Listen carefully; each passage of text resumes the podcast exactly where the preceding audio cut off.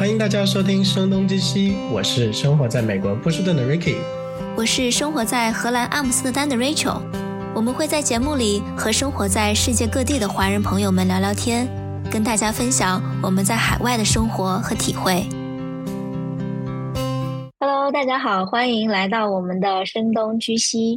那今天呢，我们非常高兴能够邀请到我的一位好朋友 Stella。来到我们的节目中，作为这一期的嘉宾。其实我们在开这个 podcast 的时候，我心目中的一个 top 人选，我想邀请的就是 Stella，因为呢，她是一位就是呃生活就是在欧洲的生活经验特别丰富，曾经在英国工作过，然后呢又来到了荷兰，然后后来呢又在德国也工作生活过，所以我觉得她一定啊有很多可以给我们分享的一些话题。然后，嗯，那首先欢迎 Stella，欢迎 Stella，嗨啊，欢迎欢迎。然后，不如你先做一个自我介绍吧。嗯啊，我在我现在在亚马逊云端担任啊高级用户体验设计师，就是 UX designer。然后呢？就像 Rachel 刚才讲的，我这个人特点呢，就是每换一个公司、一个工作，我就换个国家。所以到目前为止，我已经换了三个国家了，在欧洲。啊，呃，对，目前我在柏林生活，然后我以前是跟 Rachel 在荷兰认识的，我们是同事。我在荷兰待了将近三年半的时间，然后之前我是在伦敦艺术大学读的研究生，然后毕业了之后就留在伦敦工作了大概将近四年的时间，然后后来后来因为工作的原因，伦敦把我派去上海，又待了大概一年半，然后这样才后来才去的阿姆斯特丹。嗯，好像每个国家都待了三四年的样子。这这几个国家，所以你其实你的经验也是跟 Rachel 很像吗？也是当时你们在上海，然后 Booking 到国内招人，然后你去面试吗？没有，我我是因为在上海，因为我还是给伦敦公司工作的，所以那个时候我是要伦敦跟上海两边飞。然后我当时不能接受 两边飞的时差的工作，实在压力太大了。然后我想回去欧洲待一段时间，然后我就申请了 Booking 的工作，然后 Booking 就直接把我调去阿姆斯特丹了。其实用户体验这个职位，就是在互联网行业。不新也不旧，但是已经有二十年的时间了。我第一次接触用户体验应该是上大学的时候。上大学的时候呢，我在啊清华大学啊。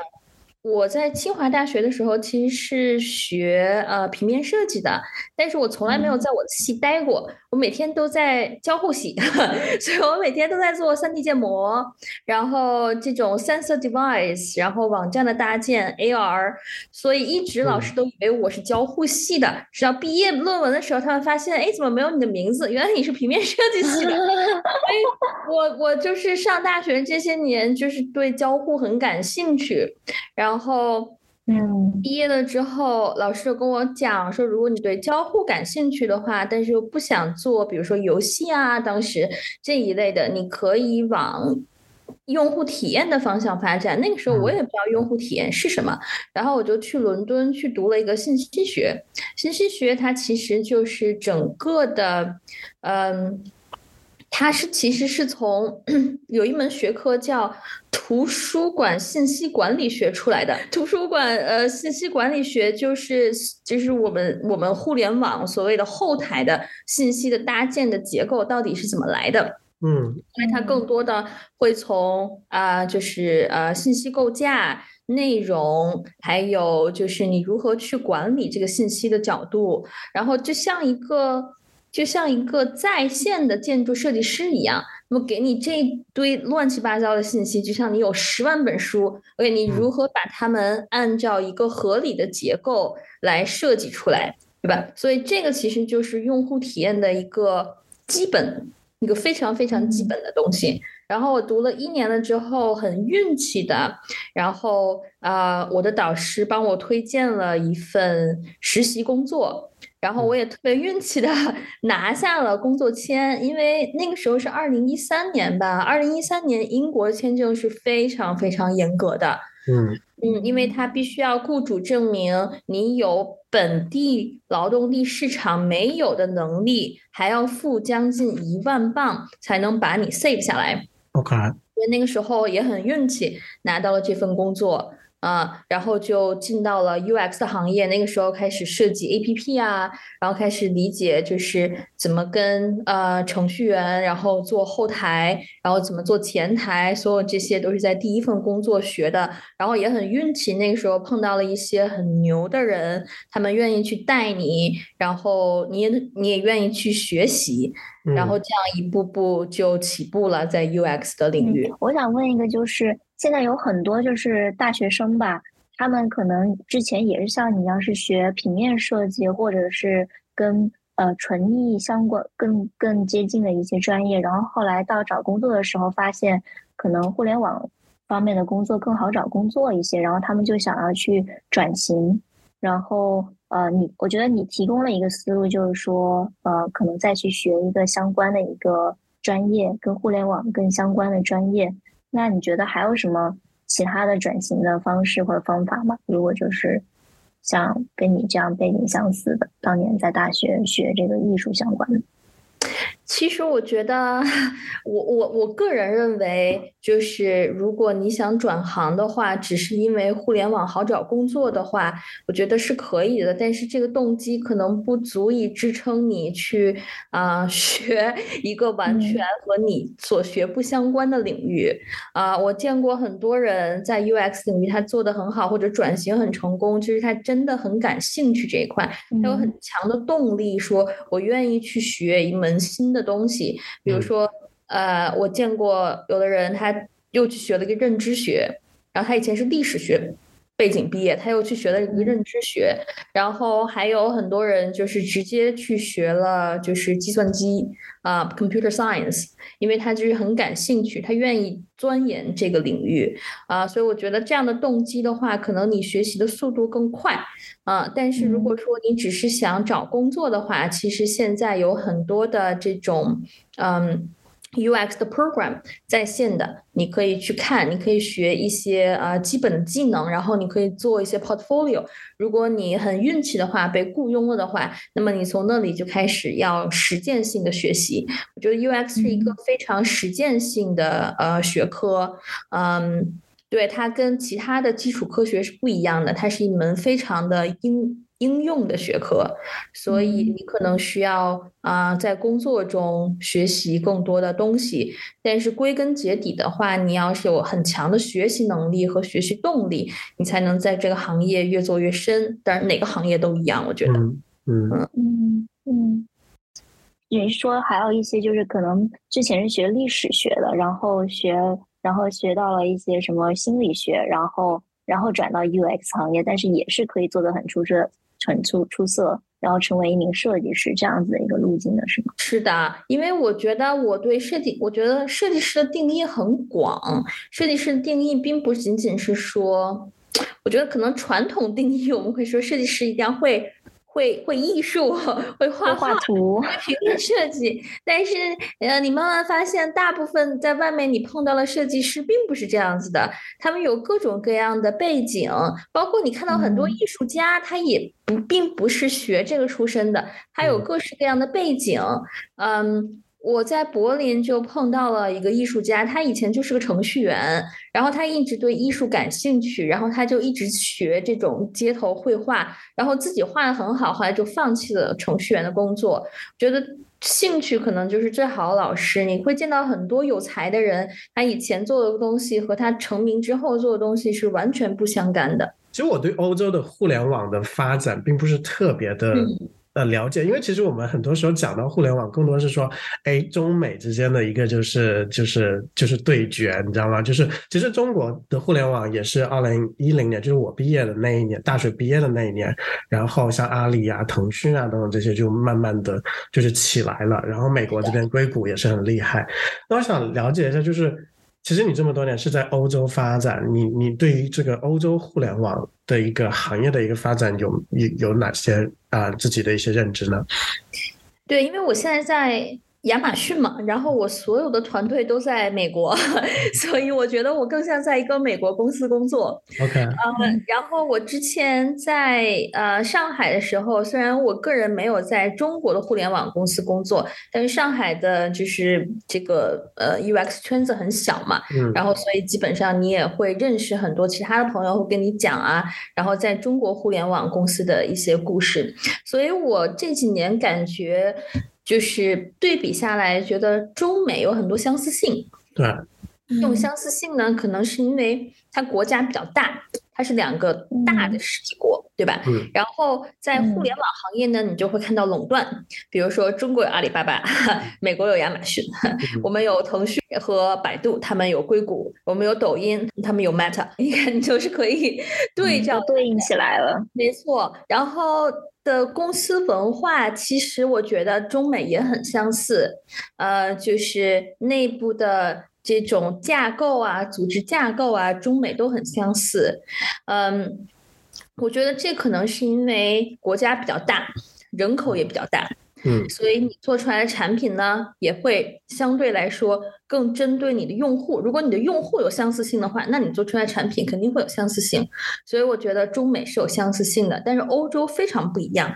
因为虽然欧洲我们所说欧盟，但是欧盟毕竟是一个个个体的国家形成的，每一个国家不能说欧盟不团结，但是每个国家都有自己的文化。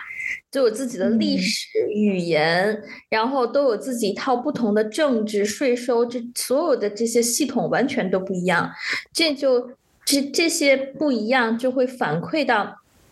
呃，互联网公司上面，嗯，因为每一个每一个地区，你的用户会有一些不同，所以你很难说我投放一个产品，那么呃，欧洲十几个国家都能用，这几乎是不可能的。呃，亚马逊这些年在欧洲试图做这件事情，但是都没有成功。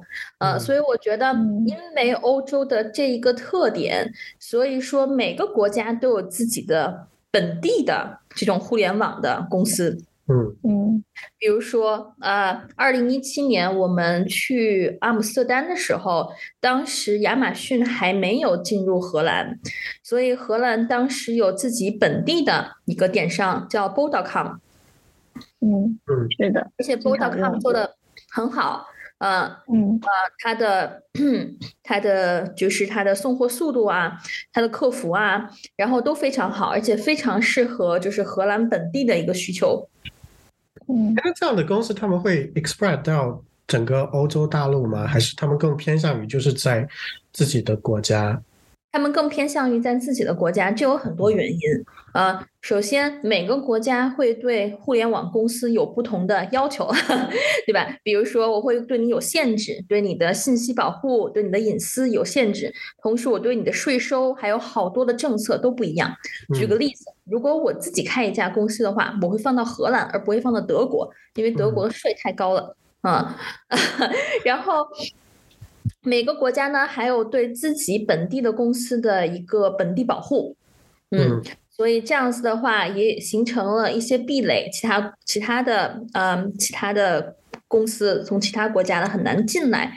同时，我觉得，嗯，就是。产品本地化是一个很挑战的，就是大家会觉得啊，欧美欧美，我们把欧洲跟美国并在一起，但是你发现欧美文化差别巨大，然后邻国像荷兰跟德国的差别也巨大。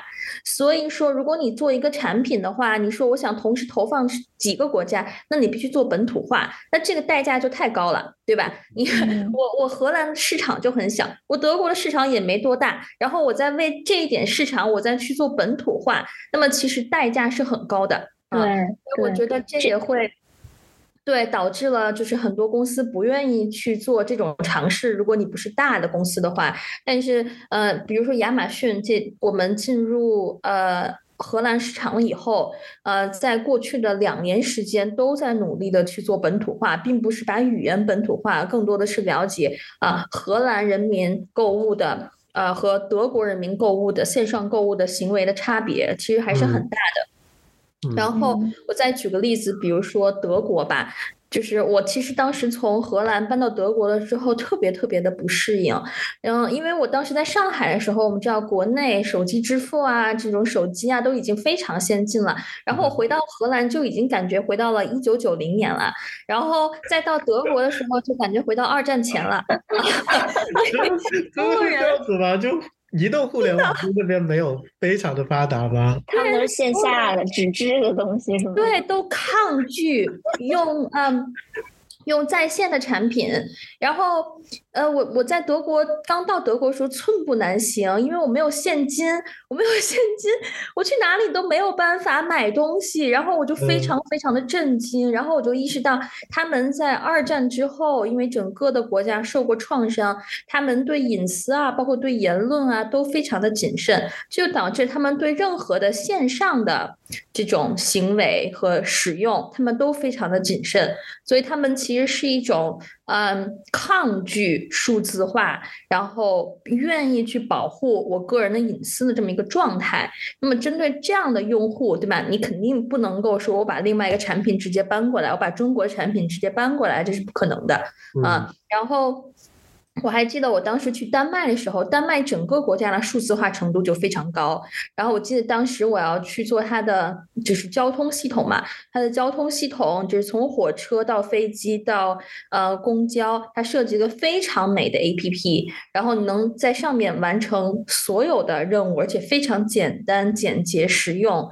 然后你到了德国了之后，你做任何的事情，你都要用。纸质的寄到寄到你要 办事的地方，即使我想买一张交通卡，我也要填填一个申请表，然后寄到那里。直到寄到那里了之后，他再回一封邮件 confirm 我这邮。喂喂喂喂喂，是真的是二零二零年之后的德国吗？是的，是的。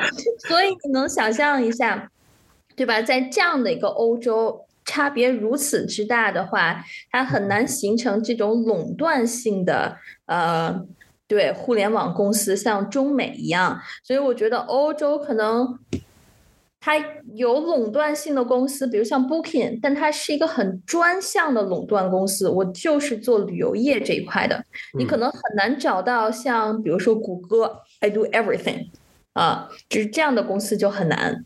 呃，刚才我们聊到就是中国和美国的一些呃，还有欧洲互联网的一些呃呃发展的呃的一些不同嘛。然后接下来我特别想了解的一个就是，那你在欧洲做用户体验设计，嗯的一个感受，你觉得有什么样子的一些特点，包含一些欧洲的文化的特点吗？嗯，就像我刚才讲的，欧洲它。相对每个国家都比较小，所以它的公司就会比较专呐，或者是它做的产品就会呃，就是它没有那么大的用户量和用户面，所以这样子的话，它的特点就是说，它其实做的就更精致，嗯嗯，它在我觉得它在用户体验上就会斟酌的每个细节都斟酌的呃非常多，而且。会更愿意用啊现有的数据去不断的对产品进行优化，啊，我觉得可能因为，对，就是因为嗯相对来说更小，所以它优化的速度就会更快。我觉得如果像阿里或者是腾讯这样的公司，虽然它有很多人，但是它有太多太多的这种 super。App 它有太多太多的这种功能了，所以其实优化起来，包括做，就是把把产品做的精致起来，都是很有挑战的。嗯，但是这一点可能在欧洲的产品来说，他们就比较有优势。嗯，那你整体会觉得这边工作，就是因为你也在亚马逊工作，这是一个比较美国的企业嘛？然后你也好，嗯，之前在 Booking，还有在你在英国的公司工作过。你觉得这两在工作节奏上啊，或者是企业文化上啊，或者是设计师的一些工作方法上，会有嗯欧美会有区别啊？我觉得这些公司里，中国的互联网公司绝对是最卷的啊，其次 是美国然后是英国，然后是欧洲。嗯嗯。呃，英国不是欧洲吗？啊，英国现在已经不把英国当当欧洲了。嗯嗯，自从他脱欧了以后，就感觉跟他已经隔得比较远关系了。啊，就是。对的，我觉得美国的公司压力还是很大的，当然，我觉得跟国内的九九六不能比。但是我每天的工作时间，每天可能都要达到呃十个小时。呃，虽然我周六周日是不工作的，但是如果有人需要你的话，你也要随时在线去回答的。所以它可能跟国内比没有那么卷，但是压力还是很大的。嗯，在欧洲，在英国的时候就会稍微好一点，呃，但是欧洲就非常非常的人性化，它的工作环境，这也是跟它的对劳动力的保护相关，对吧？其实。呃，最近你也看到了亚马逊在大面积的裁人，这是我经历的第三次裁人。我在英国经历过一次，在阿姆斯特丹经历过一次，在柏林经历过一次。你每一份工作都要经历一次，所以我非常能够理解每一个国家在这种大的互联网公司裁员的时候，它的法律是如何对员工进行保护的。啊，那美国就不用说了。美国这一波裁员，它的状态就是说，我早上九点人力发一封邮件，十点钟你的电脑就不能用了，然后你就彻底离开了。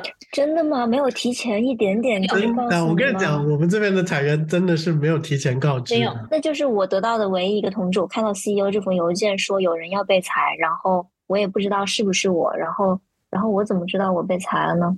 你不会收到 CEO 那封邮件的。你会直接收到人力的一封邮件，早上九点、十点钟，你所有的东西不能登录了，你电脑就废掉了，然后你就离职了。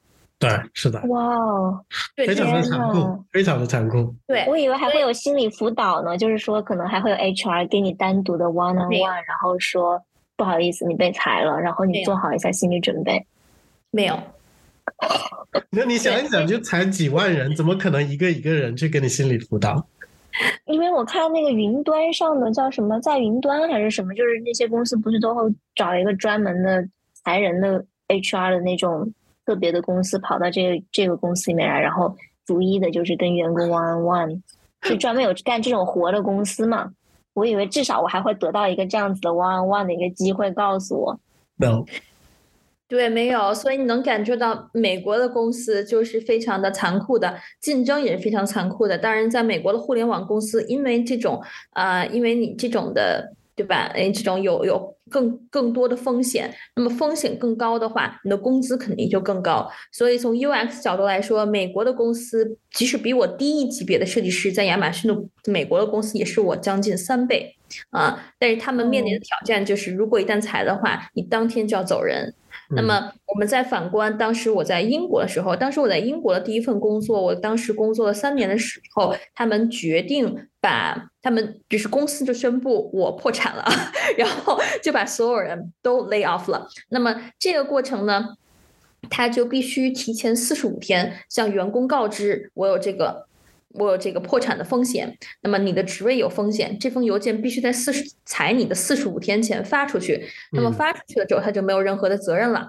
那么他给你啊，就是把你裁了之后，给你四十八天的工工作呃工资，还有四十八天找工作的时间。因为呃那个时候十年前吧，八年前，对英国的签证还是很难拿的。啊，所以一旦工签啊没有了的话，你的工作是跟工签绑定的。工签没有的话，你需要在四十八天内找到下一家工作，啊，才能保住你的签证。所以这是英国。那么到了阿姆斯特丹，在啊疫情最严重的时候，因为全球都是封闭的状态，所以 Booking 的业务根本就没有办法进行。然后那个时候 Booking 就决定裁人。那么从他开始裁人的时候是三月份，一直到他。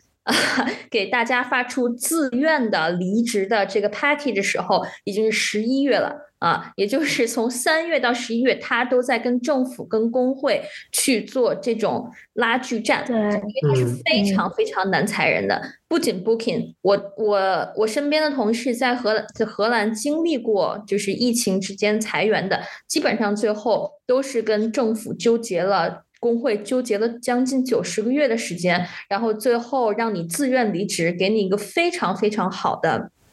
这样的一个 package，然后你就自愿离职了啊，所以欧洲的话，它对员工的保护是非常非常好的。啊，就是基本上，如果你被啊，你签了一个永久合同，你是很难很难丢掉你的工作的，嗯，因为它的风险很低，那自然你的工资相对就低。那么在德国就更困难了，啊，像这一轮啊，我有身边的德国同在德国同事被啊 lay off 了，那么德国的法律是说，嗯，这是不允许的，不可以这样做。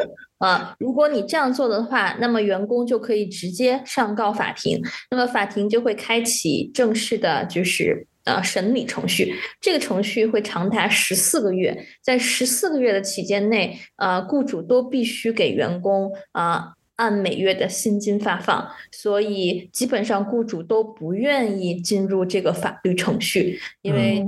基本上雇主最后都是会输的，所以你看一下，对，就 所以从风险的角度来说呢，就是欧洲的呃，就是就业相对来说你风险更少，你的压力就更小，然后竞争也没有那么大，相对美国。但是这样子的话，你的工资啊就会相对来说低一点，然后而且你的税很高，因为呃税其实是呃你呃保护民众的一种方式嘛，你减小。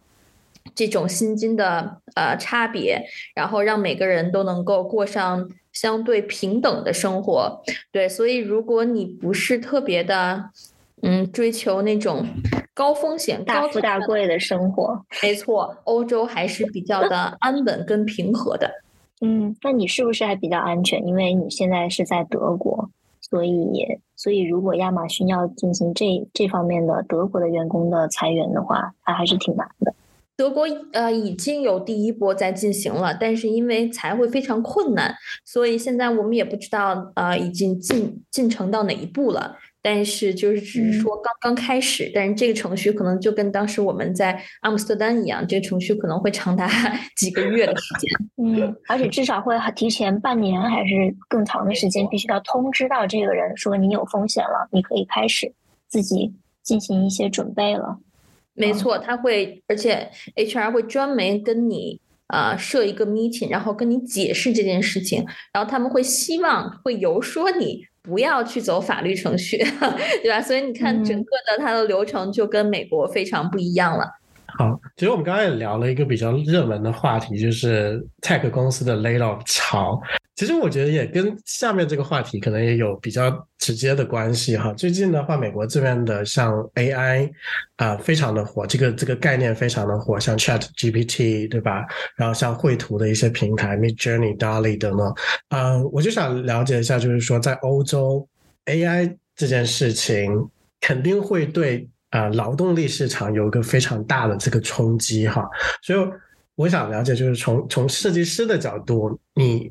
怎么来看这件事情？你会担心说 AI 之后，比方说 AI 绘图能够取代这个就是设计师的工作吗？或者是说 AI 啊绘图这件事情怎么能够去帮助就是设计师去啊提高自己的工作效率啊，或者是怎么更好的去寻找灵感等等？嗯，我觉得 AI 这个话题很广。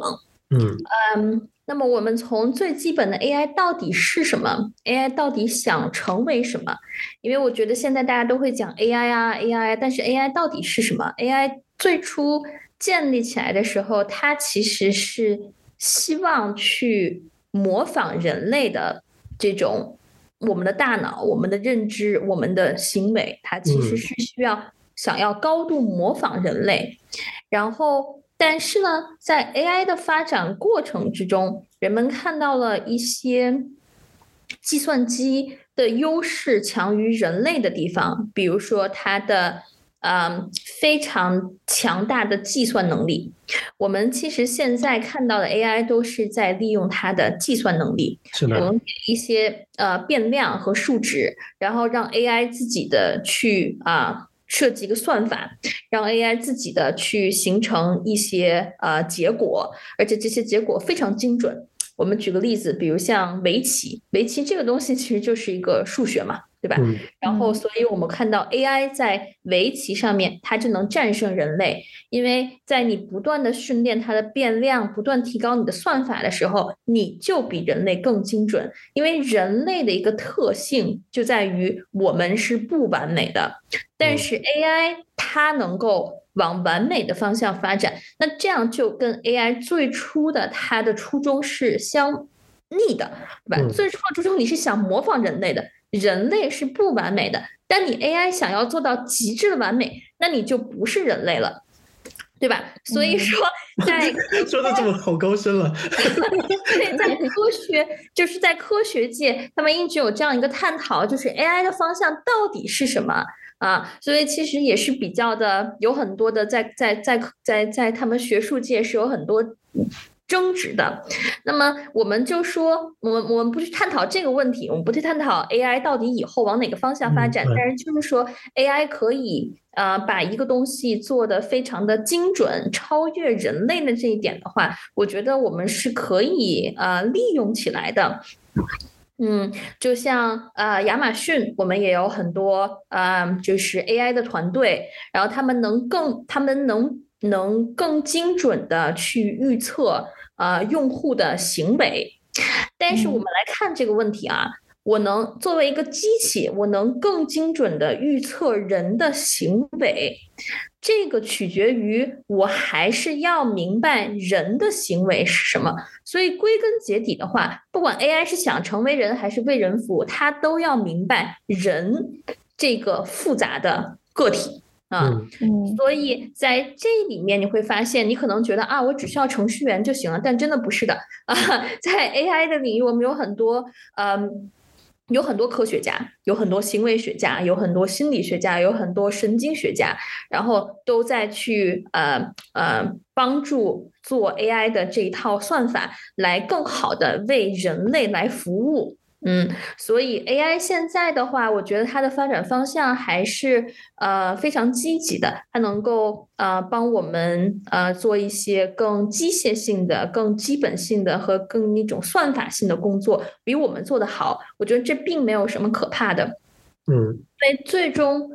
最终，我们要明白，人类 作为一个物种，我们想做什么？如果我们的工作都可以，这些基础性的工作都可以被 AI 替代掉了的话，那我们的价值在哪里？啊，我觉得这个其实是一个 可能更偏哲学性的探讨的工作，所以我我觉得 AI 可能会替代一些设计师的工作，一些基本的设计师的工作，比如说，嗯，在我们做 APP 的时候，啊，之前有个概念叫 Pixel Perfect，对吧？就是每一个每一个像素你都要做到完美，人类是不可能做到的，嗯，AI 完全可以替代你，而且速度更快、更高效。所以这个工作以后就不用设计师做，那设计师要做什么，对吧？所以比如说像我现在的方向发展呢，就是我其实是更多做一些战略性的工作啊，比如像调研呐，比如像你会做一些啊商业策划呀，你的产品的一个方向呀，包括你会去做一些更多的就是用户行为啊，包括数据的这些分析，这些其实以前都不在设计师的啊工作范围之内。我怎么？我怎么觉得设计师现在要把把那个用研的用研的职位给端了，然后要把产品经理的职位给端了，这就是设计师要往那几个方向走。我在想，哎呀，万一设计师也开始做我的工作，或者其他人，就是那我要开始做什么呢？然后我那天还真的想了一下，然后我发现，其实做用户研究，如果我做 survey 这些问卷这些定量的东西，然后数据分析，其实 AI 也会做得更好。然后好像剩下我能做的就是我可以做用户访谈了。我觉得 AI 应该一会儿一时半会儿没法，应该一时半会儿没法跟人聊天吧？有一个有一个机器人在那儿跟你聊天吗？对啊，应该没那么快。对，或者我觉得可能最后人类就是把我们解放出来，那我们就不需要工作了，我们只需要享受生活。我觉得这件事没有什么不好的。嗯。嗯，这个很好，因为现在人类人口慢慢的下降，然后人活在世上只需要只需要打开电脑，然后等着 AI 做事情。我觉得大家都想象的太美好了。我我我个人是觉得未来应该是更反乌托邦的，而不是乌托邦。嗯，但是我觉得说的挺有道理，就是说可能一些更多的就是说一些需要技术，可能就是比较机械一点的工作，然后把那些像素摆齐啊、绘图啊，或者是执行层面的一些工作，就是 AI 都可以帮你做了。然后没错，嗯嗯，而且我觉得就是怎么说呢，就是。人类，我们变是一个永恒不变的话题。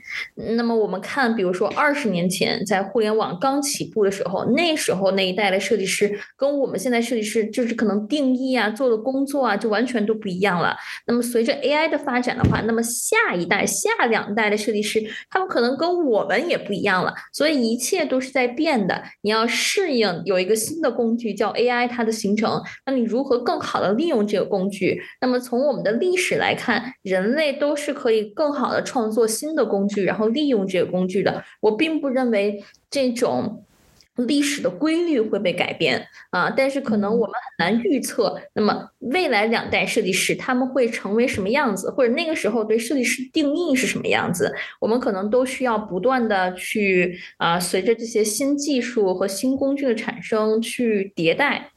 嗯，那刚才聊了这么多啊，甚至展望了很多年以后，我们的人类的未来是什么样子的？那我们再呃落地一点的，就是嗯，根据你的经验，就是嗯，就是如果你能给一些海外华人设计师，他们可能刚到海外从中国，呃，你对他们的发展有什么样的一些建议吗？嗯，我觉得可能最重要的建立就是你要有很强的学习能力，因为互联网呃是一个高速发展的行业，嗯，每年都会有新的工具、新的这种趋势出来，所以你要特别特别的 open mind。然后有很强的学习能力，学习能力基本上奠定了你能走多远。呃，然后我觉得在海外还有一个很重要的就是你的语言能力。嗯，我进入亚马逊了之后就发现，以前我是非常的鄙视。软性技能的，比如像交流啊，比如像怎么样能够更好的话术啊，然后怎么样能更针对你的用户群体去讲话呀？其实我并没有很在意，但是进入亚马逊，我发现这是一个非常非常非常重要的技能啊，因为在工作中，你不仅仅就说我要把工作做好了就好了啊，你把工作做好了，还要更重要的是你怎么样能够嗯把这个工作。去讲给别人，如果你做的再好，你讲不明白，或者你不能讲到一个让人让别人觉得嗯很简洁易懂的时候啊，你你的工作，你所有的努力，别人都会觉得是一个是一个。嗯，是，就并不能给你加分，反而变成了一个减分项了。所以我觉得交流能力是非常非常重要的啊。还有就是在海外，呃。在海外，我觉得可能有很多文化差异，尤其比如说我在美国公司，那么在中国，我们有中国公司，我们有很多这种啊谦虚的美德呀，我们会 非常的呃，当别人表扬你的时候，你可能会觉得啊，其实都是团队的功劳。但是在美国的公司呢，这种文化就不一样，美国人每个人都在抗争这件事情是我做，其实他是。不是他做的，他也会把这件事情说成是他的啊。所以说，在这种嗯，对吧？丛林法则的时候，呃，我们的一些美德可能就并不能够帮我们在职业上呃往上发展啊。所以我觉得这一点是需要注意的。还有就是，其实我这些年在国外，觉得作为一个华人女性，在呃 西方的这种互联网大厂工作。是非常非常艰难的啊，因为毕竟有性别还有种族的这些问题的存在，所以可能我们要面对现实，更好的放平心态。嗯，是的，其实你在我心目中一直都是一个女强人，所以我觉得你已经 非常非常的厉害了。然后，但是你说出这样的话，就是说还是给你带来很多的障碍，我觉得还是很很能理解的，就是。就是我们必须得正视这个问题。我们确实是一个亚裔群体，然后啊，可能对一些人，可能这确实是女性，但是我要怎么样？但是我们要怎么样利用好这个我们的身份的特点，然后能够得到一些支持？因为我觉得现在还是对少数族裔还是会有一定的会有一定的那个支持的吧？你会觉得工作中会有吗？就比如说我我自己在工作中，我感觉一些女性或者是她也是少数族裔，她会对我有一点点更多的支持，因为我们是属于同一个同一个战线的。我觉得支持是一方面，但是对那些不，我觉得很多人就是在职场上面，你并不能说他就是去。他有这种歧视，对吧？我们其实叫 unconscious bias。unconscious bias 就是我我我我无意识的，无意识呢是因为他的成长过程中他没有接触过啊除他种族以外的人，对吧？我们讲的欧洲，那么欧洲有很多我的同事，他们从德国的小城镇长大，来到柏林，对他们来说已经是一个非常大的城市，他没有接触过国际化的人，他有时候说出来的话，他不并不明白他伤害到了你。他没有任何恶意，但是你需要友好的提醒他，这是一个教育和交流的过程。所以我觉得难，并不是难在这些人都是对你有攻击性的歧视的，而是说每个人的背景不同，那么他可能都没有接触过。那我们要去做更好的交流和教育，然后我觉得这是这是很重要的。嗯，我觉得说的非常有道理哈。嗯，我们最后一个问题。